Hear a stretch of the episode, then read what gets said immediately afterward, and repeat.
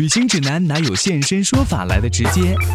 量身定制当然比网上攻略更体贴到位。分享您的专属经验，畅聊旅途中的奇闻趣事。现在就和我一起走进七嘴八舌去旅行。各位来自全球的听友还有网友，你好，我是子聪，欢迎你收听今天的七嘴八舌去旅行节目。旅行让我们和一个陌生的地方发生关系，同时留下很多的记忆。那除了自然风光以外呢，更迷人的当然就是人文风景了。我们在旅行的过程当中遇到的那些人，会让我们更加爱上这个地方。在今天节目当中，继续要和来自于北京交通广播《行走天下》的主持人甜甜一起聊一聊她的台湾之旅。欢迎你的收听。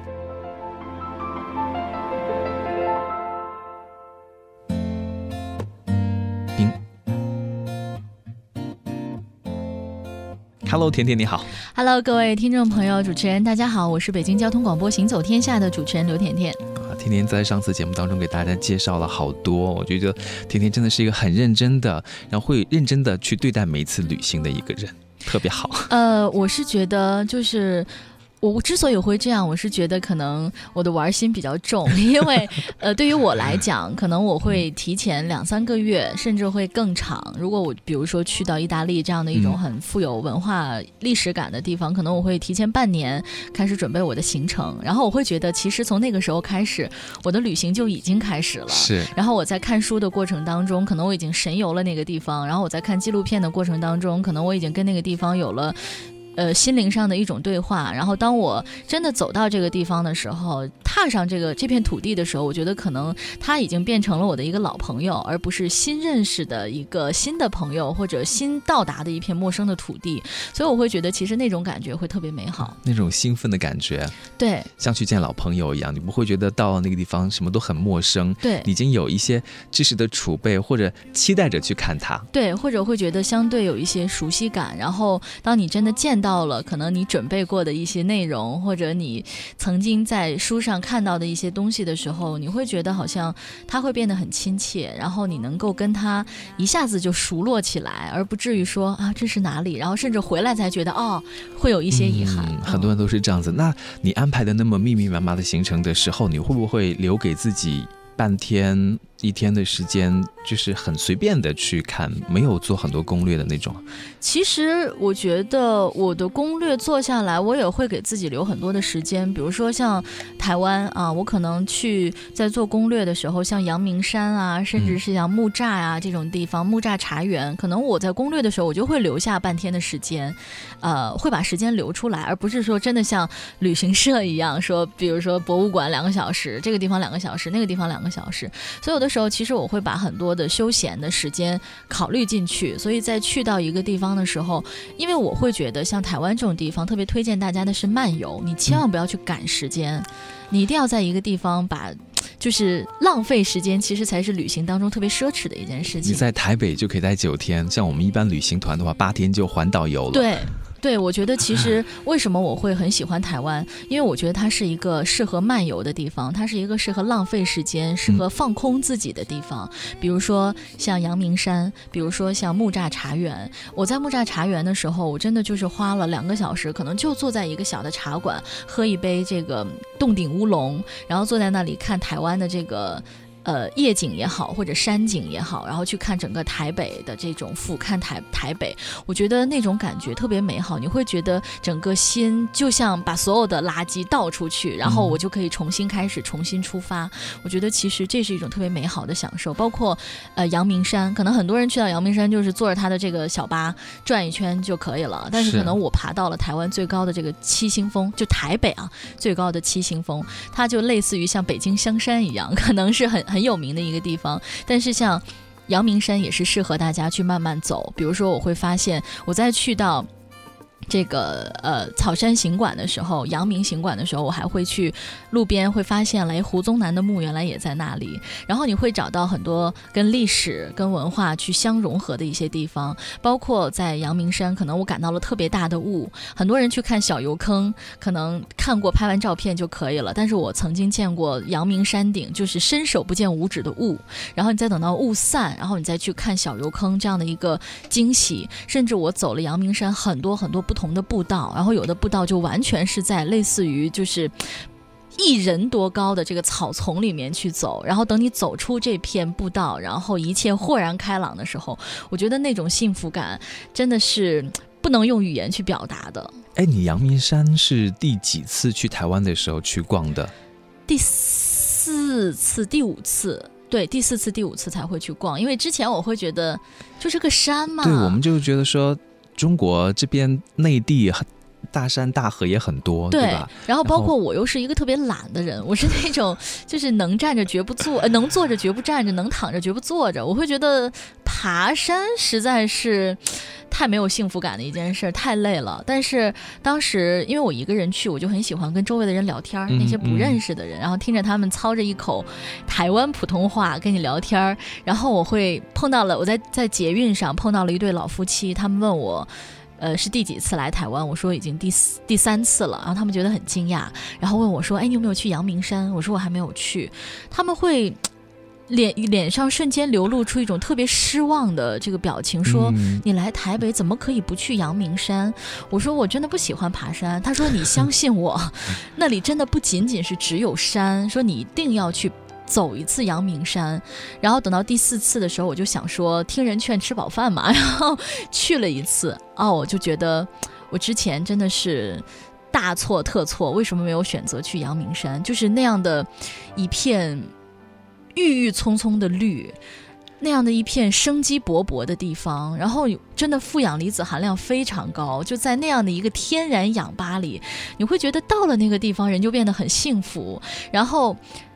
你完全不一定按照他的步道去走，你就去探索这片山。可能你走到一个地方，会突然间哎撞进了一个，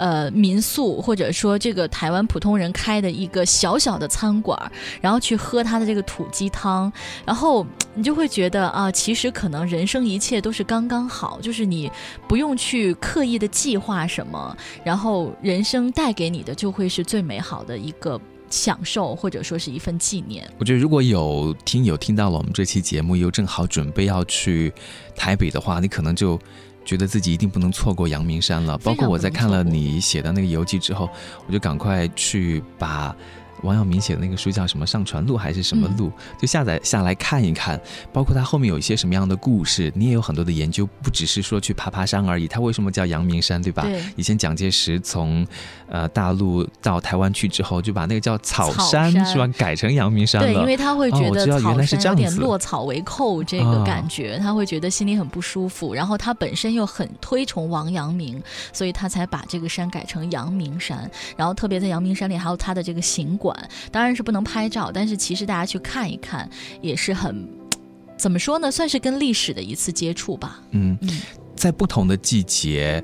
可能旅行也会有些不同的侧重。包括去台湾的话，大家可能不能错过的就是像日月潭这样的地方啊。我觉得你怎么样把那个地方给打开？也有一些侧重点哈。其实我特别推荐大家的倒不是日月潭，我特别推荐大家去花莲。嗯，因为如果说台北是人文的一种经历的话，那花莲真的是跟自大自然的一种亲密接触，就是鬼斧神工。像泰鲁阁那个地方，它很多的这个山石就都是大理石构造，非常非常的漂亮。然后包括在这个泰鲁阁，然后有很多的这种步道啊，它完全是。深入到了这个花莲的大山里面，然后大家去去去行走，然后你在非常疲惫之后，可能就能够看到溪水潺潺，然后就能够看到一片郁郁葱葱。所以我觉得台湾这个地方真的是要大家有一副好脚板，就是要靠自己的脚去行走。一每一丈或者说每一寸土地可能会有不一样的这个这个收获。如果你完全坐在车上，或者甚至是骑着自行车，可能你都无法去细细体会它的这个山水的这个美好。包括像花莲，我特别推荐大家去看一看。嗯。我觉得好像我白去了，真的。尤其是呃，大家去坐去花莲的时候，可能从台北，然后你要去坐他的那个高铁，就是台铁，台铁便当一定要吃，呃，又不贵，可能大概。二十都不到人民币啊！我说，然后里面它有特别大的一块猪排，然后还会有那种小的泡菜，呃，味道也很足。然后特别是坐这个台铁的时候，如果你从台湾一路下到花莲，当你转过了瑞芳之后。真的就是太平洋是撞到你的眼睛里的，就是你穿过了一个隧道，就是一片蔚蓝的太平洋，哦，我觉得真的能美哭，真的是能美哭。然后包括你去走这个，到了花莲之后，你租一辆包一辆它的那个就是。taxi，因为他们有那种小巴，专门是能够包给游客的。其实四个人是比较值，因为包一辆车就摊下来，这个费用会比较合算。因为我当时是跟我先生，我们两个人去的，就稍微贵一点点。但是你坐着这个小车去走苏花公路的时候，嗯，左边是悬崖峭壁，右边就是太平洋，然后你去看那个清水断崖，层层叠叠，真的是层峦叠嶂，然后配合着就底下蔚蓝的海，而它的海颜色也不一样，因为有的时候它会有硫。磺泉喷出来，然后这个这个海有的是深蓝的，有的是浅蓝的，有的是那种玛瑙的那种颜色，你会觉得整个世界好像是换了一种风景，然后会让你整个人会感觉。就是有一种莫名的激动，然后你就会想哭，真的是会觉得美哭。所以我会觉得建议大家一定要走一走这个苏花公路。当然，如果您您是赶到比如七八月份台风季，可能不太适合开车过，因为有时候台风会会有落石。但是大家可以尝试坐这种台铁，呃，效率又很高，而且呢能够看到太平洋的这样的一种浩瀚的这个景色，真的非常漂亮。像你说从。我们聊了台北，然后现在聊到花莲，嗯，往南走的时候，其实你会更多的感受到他们那种在地的文化，他们那种少数民族，对，那种热情，对，那种原住民的文化，很好玩，嗯，对。然后就是，呃，台湾本地人，就比如台北人，他会跟你说，如果你下南部的话，民风会很彪悍，但是其实就像你说的，他真的会很很热情，然后那种热情好像是发自内心的。然后比如说带我们。玩的那个、那个、那个。阿姨啊，就是一个开出租车的阿姨，她会全程陪你，然后她会给你介绍，那种介绍就真的是说我希望把我家里最好的一面展示给你的那种感觉。所以，如果大家去到南部的话，其实我特别希望说，我们去到一个地方，能够多跟当地人去沟通、去交流、去跟他们聊天儿，因为这样的话，你才能够对这个城市有一个更全方位的认识和了解，而不仅仅说我去到了哪一个旅游景点，然后我去到了，我照了哪些漂亮的照片。片儿，我觉得其实深入当地人的生活，你才能够理解说这个城市、这个地方为什么是它现在的样子。像你自己在去台湾这五次，基本上都是选择民宿跟当地人住在一起吗？我在。花莲的时候会选择住民宿，然后包括去像头城像这样的一些地方的时候，我可能会选择住民宿。但是台北我基本还会住，因为台北住在市区嘛，我就会选择一些商务快捷酒店。然后主要是为了离捷运近一点儿，因为真的台北你会觉得有的时候。嗯，在北京生活惯了的人，你会觉得有点尴尬，因为没去之前，你看图片好像说啊，这个地方离那个地方三个街区好像很远，但其实到台湾你会发现，其实腿着也能到，走着也可以，然后每一个地方都属于那种坐车吧。不值，走着吧，稍微有点远，所以所以每次回到家的时候，真的有一种精疲力尽的感觉。所以我建议大家，如果选择去的话，至少在台北啊，就是尽量选择一个离捷运站近一点的酒店，这样你回来的时候不会那么辛苦。我觉得好像很多去到台湾的人还挺享受去选择民宿，然后跟民宿老板沟通、交流、互动的那个过程的。比如说我在垦丁，然后在头城、在花莲这样的一些地方，就都会去住这个民宿，然后老板会非常好。比如早上起来，就首先他会，因为我们会坐台铁嘛，他会到呃火车站去接送你，嗯，然后他会给你问你你要吃什么样的早餐，然后他真的是。就是给你做出来的那种，而不是说去外面买回来的这种这种当地特色的这些早餐。然后包括他还会给你安排一些，如果他时间可以的话，他会给你安排一些特色的行程，他会亲自带你去走，然后会给你介绍当地的一些风土人情。所以我觉得其实住民宿真的是一种很好的体验。比如说我在垦丁的时候住的那个民宿，就是在太平洋的边上，然后早上起来打开窗帘就是一片蔚蓝的海，我觉得那种感觉真的非常美。那像你已经把自己的攻略做的那么的详细了，在旅行的过程当中，你比如说在台湾跟很多当地人接触之后，他们给你一些意见建议，你也会随时来调整自己的行程安排，好？呃，对，就是比如说，可能这个地方他会说啊，其实也没有，这个地方只是旅旅客就游客会经常去的地方，你还不如去那里。可能我就会做一些调整，然后回来我会把我的路书再重新的调整一遍，因为有的时候。对于一个陌生的地方，可能我们只能去看一些前人的攻略，或者是去看一些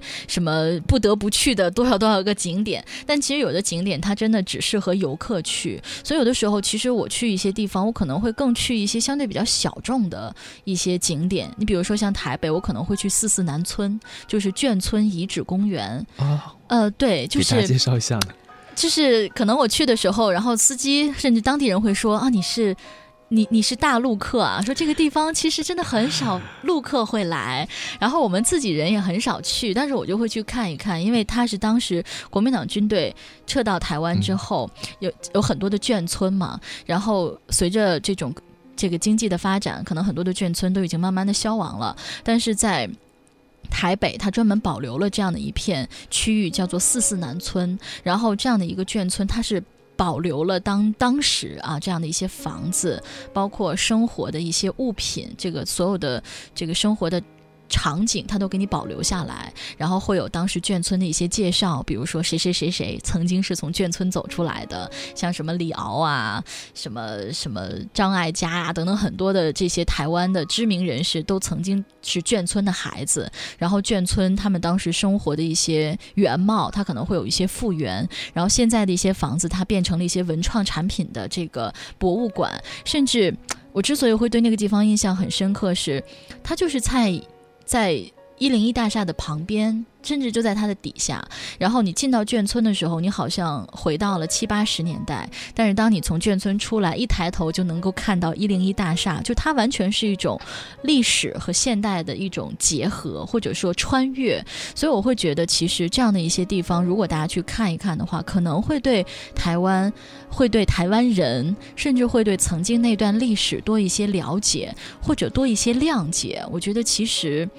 这个是很重要的，就是你会多一些开放的心态，你会觉得哦，原来其实大家是一样的，我们都曾经经历过那样的一种很艰苦的岁月，然后现在我们都有了比较不错的生活，我会觉得可能心态会变得更加的开放和包容一些。对，我觉得要了解台湾，可能他们那一段眷村的历史，你是不能够错过的。对。大家其实都挺不容易的，对，像那本书里面写的，我们台湾这些年里面提到的，他在卷首语里面就提到，其实大家都挺不容易的。为什么我们还要彼此去攻击？我们就仅仅是为了一些所谓意识形态的东西，好像。就人为的割裂，呃，就是割裂开和疏离开了。其实我们大家有着同样的文化，甚至我们有着同样的亲眷，有着同样的历史。我们为什么不能大家更包容一些，彼此更敞开一些？我觉得其实可能那样的话，大家心里都会更轻松、更更更舒服一些。所以我就觉得说，在那么多年以前，刚刚开放旅游的时候。内地的游客到了台湾去，才会觉得那么的亲切，而且会带回来那么多。很有意思的一些故事啊，或者很感动的那种心情啊，等等。我觉得可能这么多年开放台湾自由行之后，或者说两岸三通之后，大家的旅行也在发生着变化。最开始刚刚开放的时候，可能大家去台湾更多的是猎奇，对，再去找不同啊，台湾人跟我们有哪些不同，再去找区别。但是我觉得，至少我看了很多的游记，或者我周围的朋友，包括我自己去到台湾之后，我觉得现在大家更多的是在找相同。原来我们有。有更多的是相同的基因、相同的印记、相同的生活方式、相同的语言、相同的文化，而有这样一份相同，可能会让大家觉得彼此之间会更加的亲近。而且台湾有很多地方，就是对于传统的文化保护的也挺好的，并且加上他们的这种创意，所以你会在台湾台北这样一个小小的地方，也会有很多的惊喜哈。对，像你自己也很喜欢看书嘛，去他们很多的书店，还有一些文创的小店，我觉得是不是也有很多的发现？呃，其实我觉得台湾让我特别感动的一点，或者说台，尤其是台北让我特别感动的一点，就是它的读书文化。嗯，比如说台湾的两大最著名的书店，一个是诚品，一个是金石堂啊，特别建议大家去看一看，你会发现真的是每一个街区都有，而且比如说像台北书店啊，几乎可以算是台。湾的文化地标，呃，它在每一个不同的街区，它的主题是不一样的。比如说，在大学校区，台湾大学旁边的诚品书店，它主要就是在卖一些教辅书啊，或者一些知识类的书籍。然后在天母，他们的富人区，可能更多的这个书店的风格就会变成投资理财类的，啊，这个财经金融类的等等。然后去到了西门町那样的一个年轻人聚集的地方，它的。成品书店的风格就会变成动漫 啊这样的一些一些一些这个主题，所以你会觉得它在不同的地方会有不同的主题，它会符合它这一地区的这样的一个发展的定位，呃，就会让你觉得好像每一个同样都是成品书店，但是你推开不同的门，会有不同的惊喜，会有不同的这种呃发现带给你，而且呢，像。台湾就是最有名的那个二十四小时敦南成品店。真的可以在里面二十四小时看书，没有人管你，而且很有意思。他们晚上十点还会再开读书分享会，然后他会在这个这个这个书店的广播里面说，我们十点会有一个什么什么什么书的分享会，在什么什么地方，如果大家感兴趣的话就可以去。你有去参加？我去参加了。当时它是一本在讲究美，在讲美食文化、讲冰淇淋文化的一本书。他会讲晚上十点钟。对，然后什么冰淇淋的起源，然后发展，然后变化，然后现在的不断的创新，然后会要作者，然后包括。括这个出版社的编辑来给你讲，然后大家就是围坐在一起，围坐在一个小书桌前，然后你可以谈你自己的想法，你可以谈你自己对于冰激凌的认识，然后去大家一起读一本书。我觉得那种感觉就是一种互动。然后包括每一个书店，它其实在不同的这个分区的这个这个这个设置的旁边，都会有一个小的书桌，书桌上面放着最古老的民国那种绿罩子的台灯，然后大家就随便拿一本书就。就可以坐在书桌旁读，甚至你都不用坐到书桌旁，就在书架底下席地而坐。你会发现，它变成了一个大家阅读的、学习的一个地方，而不仅仅是一个书店。我觉得这个是特别让我感动的。就是我不，我我不希望说，或者说我不奢求你一定要买这本书回家。我开这个书店的目的是希望大家能够汲取书本上的知识。我觉得其实这是一种特别好的心态。当然，很多人也好奇说，那成品是怎么活下来的？如果大家都不买书。了，尤其是现在实体店、实体书被电子书冲击的这么厉害的情况之下，首先我想说，读实体书跟读电子书还是有区别的。就是当你翻开一本实体书去闻上面墨香的时候，那样的一个幸福感，是你从 Kindle 或者 iPad 上。体会不到的，而且对于我来讲，我非常喜欢看那种竖版繁体书，因为如果大家去对比的话，你会发现竖版繁体书跟横版书特别大的一个差别是在于它留白很多，就它不像我们的横版书编排的那么密，就是上下甚至没有任何的空档。竖版书它上下的留白非常多，我觉得就像人生一样，你是需要留白的，你是需要去思索的，要给自己放空的，而且像这种。繁体字，我我我其实个人非常喜欢，因为我觉得很多繁体字它里面是有寓意的。比如说“爱”的中间它是一颗心，嗯，然后“亲人”的“亲”的旁边是有一个我，然后“义气”的“义”的里呃“义”是有一个我，然后“亲人”的“亲”旁边是有一个看见的“见”，就是我是觉得它是有一种哲学寓意在里面的，就是爱要有心，然后义要有我，亲要相见。我觉得你看这样的一些字，可能。如果你去想的话，它会对你的人生是有一些启迪或者有一些意义在里面的。而且像你在成品，我觉得应该待了很长时间哈。除了看书以外，也是很好玩的一个地方，是不是？对，然后它会有咖啡，可以有喝咖啡，会有一些文创产品。因为我个人是文具控，就是我真的非常喜欢买文具。是。然后台北，比如说像它最大的那个旗舰店信义店，它是有一层的文具可以让你来选，